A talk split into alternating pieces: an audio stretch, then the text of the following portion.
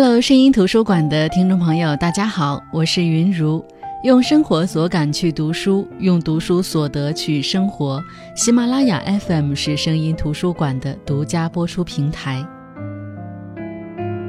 以前喜欢看长篇，觉得只有篇幅长，才能撑得起故事的铺垫、情节的转折，才能对人物有绵延一生的讲述，或者细致入微的心理洞察，这样才显得厚重，显得透彻。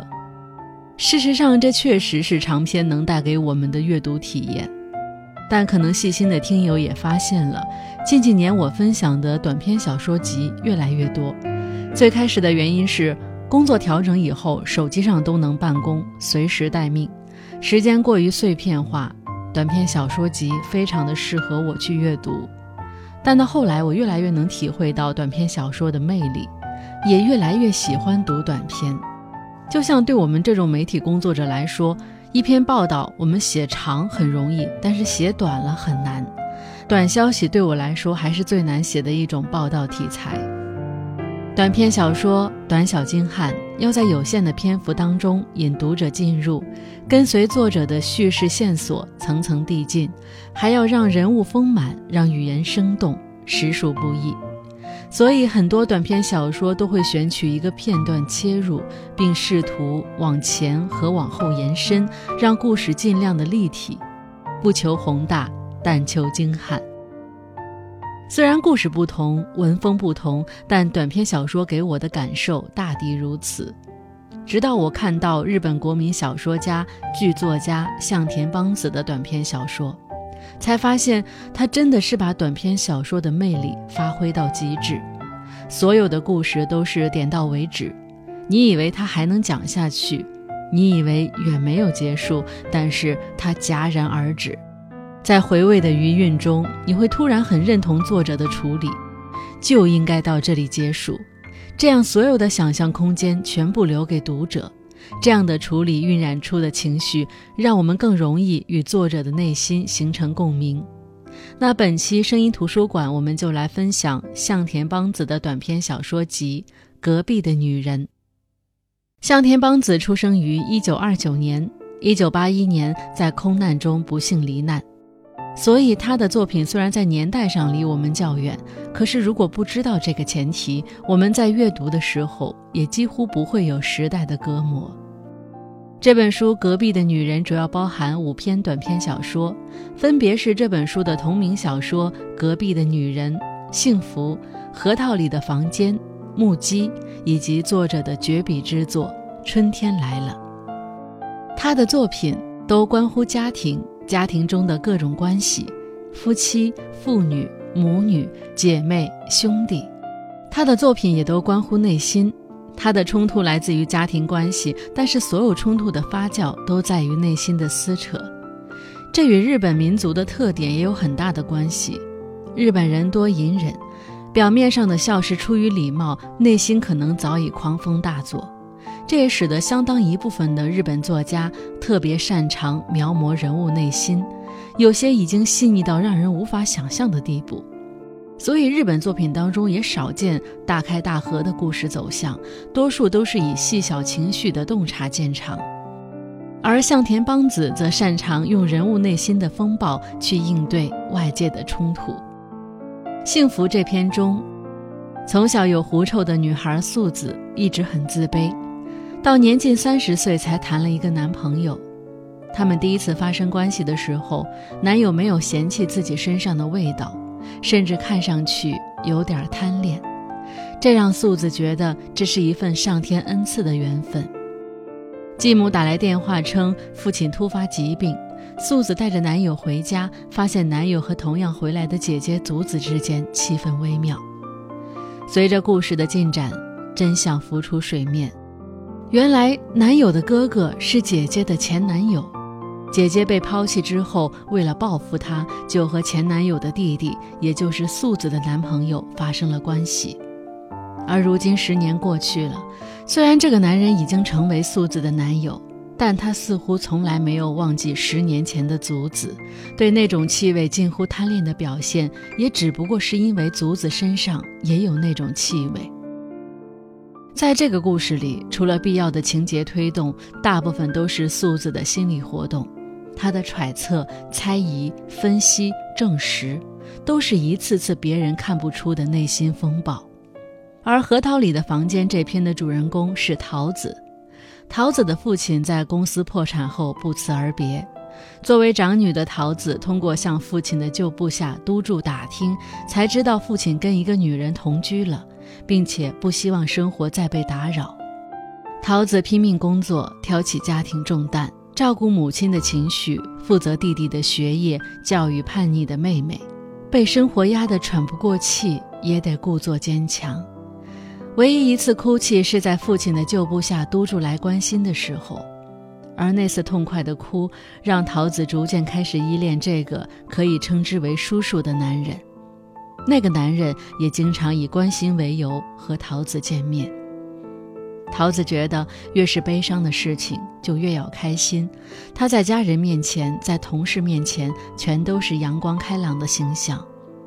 所有的脆弱，大概只有在督助面前才会流露。两人一直用商量父亲的事为借口自欺欺人，其实早应该算是男女约会了。他们彼此都明白对方的心意，但是督助毕竟是一个有家庭的人，如果就此放任自己的心跟督助走在一起，桃子觉得首先崩溃的肯定是母亲。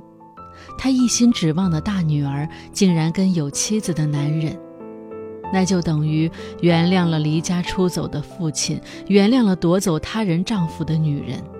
母亲肯定会气急攻心，也许会像父亲刚离家出走时那样，衔着煤气管。所以，无论多艰难，桃子都坚强地撑着。他是父亲，也是母亲，是姐姐。他是这个家庭的超级大家长，什么事儿都要操心，直到弟弟不堪他的管束和教育，对他说：“你过好自己的日子吧，大家都在过好自己的日子。”并且告诉桃子，虽然父亲离家出走，可是母亲私底下还在和父亲偷偷的约会。如晴天霹雳，桃子这才意识到，母亲不知道什么时候开始重新的打扮自己。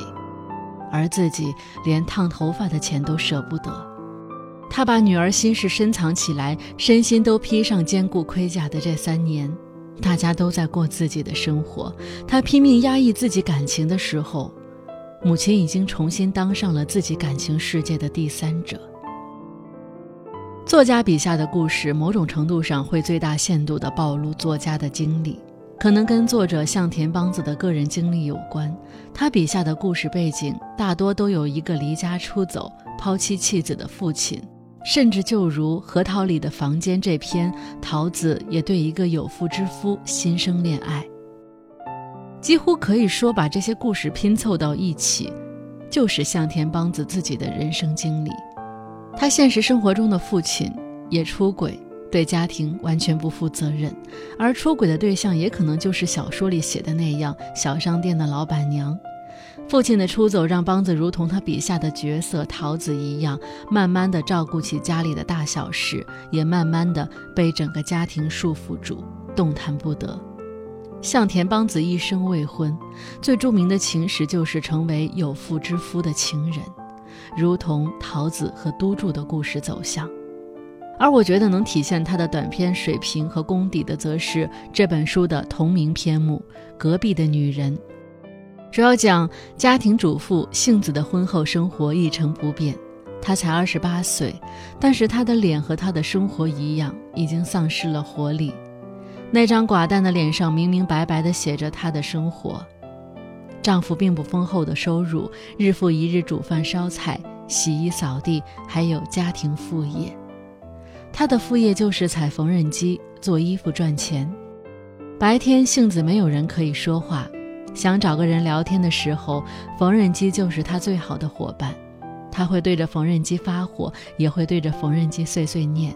平静下来，还会趴在缝纫机上打个盹儿。他们所住的公寓隔音不好，他踩着缝纫机的间隙，会经常听到隔壁的声音。隔壁是一个女人。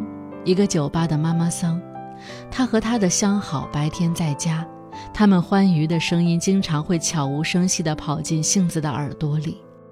杏子一方面觉得这件事令人羞耻，一方面又蠢蠢欲动。这天，他又听到了声音，隔壁的女人家里来了一个不一样的男人。那男人的声音极其好听，杏子将整个身体贴在墙壁上，去听那个男人和隔壁女人的对话，以及他们的欢愉，还有他们欢愉声中，男人报的站名。这个男人是麻田，他的出场就是源于杏子听到的这个声音。他在和隔壁女人发生关系的时候，谈论的是爬山。他们说的是前往古川越的一个个新干线的站名。他说：“想到山越来越近，就算爬过多少遍，还是会像第一次那样心跳。”他又说：“山上有光的地方，光照不到的地方，干燥的地方，潮湿的地方。”都像是有自己的呼吸。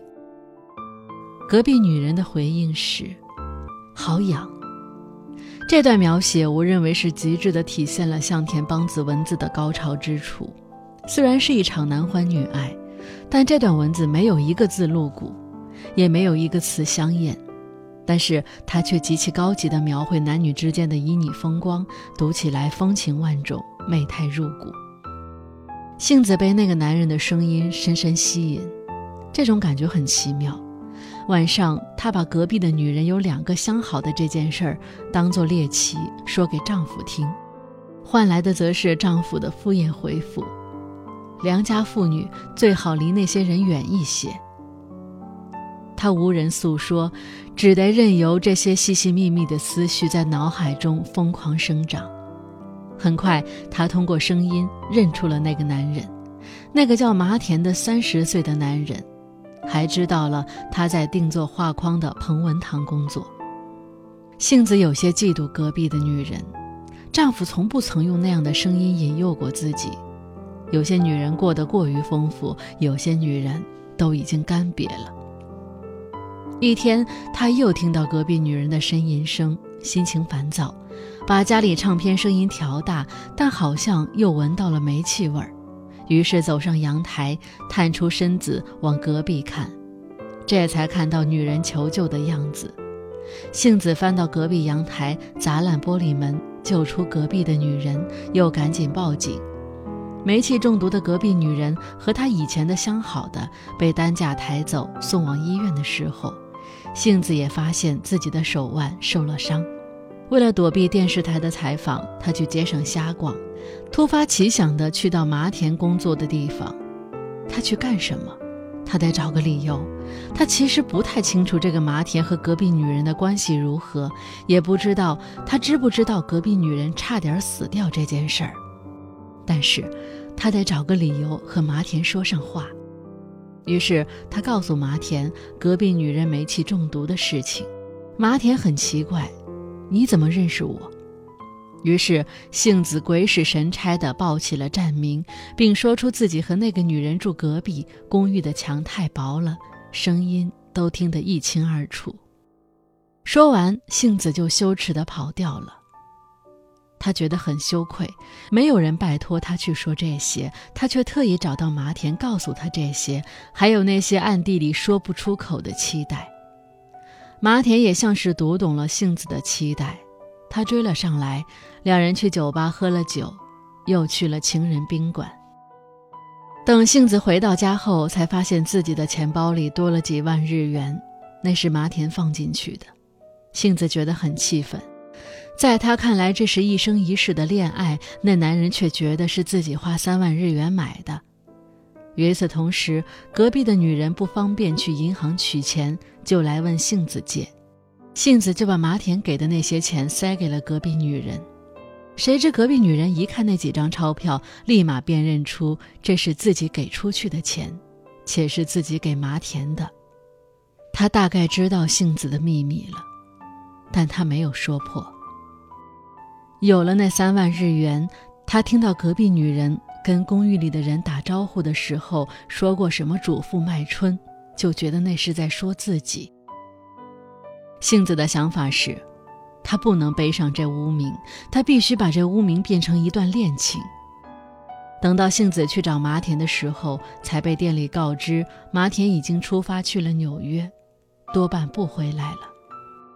幸子要到麻田在美国的住址，她跟丈夫留了字条，说自己要去爬山，要去古川越，然后就坐飞机去了纽约。她见到了麻田，两人像恋人一样在纽约的各个地方游玩，杏子也仿佛体验到了另外一种生活，激情满满的生活。直到几天后，杏子意识到她该回家了，她要舍弃这具身体，她盛满了丈夫未能给予的沉醉，她要回家修正错误。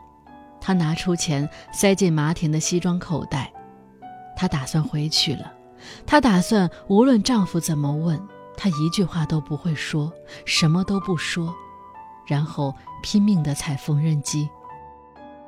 而这边隔壁的女人当着杏子丈夫的面戳破杏子的谎言，所谓的古川越根本不是一座山，而是一个男人，并试图勾引杏子的丈夫。只是在最后，杏子的丈夫还是守住了底线。他说：“结婚了就没有自由，回家更需要勇气。”而杏子回家的时候跟丈夫说。我其实并不是去爬古穿越了，我已经去过山脚了，但是有人告诉我，比起爬山，回家更需要勇气。这是一个已婚女人面对一潭死水的婚姻生活做出的一次叛逃。她其实很羡慕隔壁的女人，可以遵从自己的内心为所欲为，而自己只能守住自己的城池，不敢踏出一步。所以，他踏出的这一步是需要莫大的勇气的。就像他说的：“女人之所以喜欢自由和独立，是因为不曾拥有；一旦结婚，女人就两者都失去，不能再喜欢别人，陷入爱情也是罪。结了婚的女人是以死亡的觉悟在谈恋爱。只是她不知道，当她羡慕着别人的时候，别人也在羡慕着她。”他能听到隔壁女人的一切，隔壁的女人也能听到他的，比如缝纫机的声音，墙那边吧嗒吧嗒吧嗒吧嗒，那声音是标准的家庭主妇的声音，那声音仿佛在告诉隔壁的女人：“我是别人太太了，我入籍了，我有名有分。”又仿佛在说：“你是个什么东西？女人中见不得光的老鼠吗？就算有再多男人。”也什么都不会留下来，至少踩缝纫机、做零工、缝女罩衫，还会有家庭留下来的。其实读这篇的时候，我就会在想，向田邦子描述这样的婚姻是想告诉我们什么？妻子不认为这是一场私奔，一次叛逃，她的所有疯狂仿佛就是为了尝试，尝试过后，觉得自己可以安安心心的做回家庭主妇了。丈夫明知道妻子的出逃可能是一次背叛，但还是选择逃避，逃避真相，逃避分崩离析。他们都觉得结婚之后回家需要更大的勇气。他们都觉得，既然看过漫天绚烂，还能够选择一成不变，就已经是做了选择了。妻子回来了，丈夫回来了，那么一切似乎都可以被原谅。这就是向田邦子的短篇小说集《隔壁的女人》。也许他笔下的人物和他经历的一切一样，无法冲破枷锁，没有独立的人格和追求自由的勇气。但这何尝不是向田邦子内心对家庭和关系完整的一种执念？夫妻间不管是否心猿意马，只要还在一起，就可以继续向前。知道未婚夫爱的是姐姐，但妹妹宁愿装作一切都没发生。父亲离家出走，母亲可以和父亲保持继续约会，这是何等卑微的关系！但是我想，小说创作虽属虚构，却历来是作家最清晰的自画像。因为虚构，所以可以放心大胆地投射自己的欲望和想象，尽管这种自我的映射往往揉碎了又添笔涂色，被狡黠地扔在一些不起眼的角落。好的，我是云如。本期声音图书馆为大家分享的是日本作家向田邦子的短篇小说集《隔壁的女人》。声音图书馆，我们下期再见。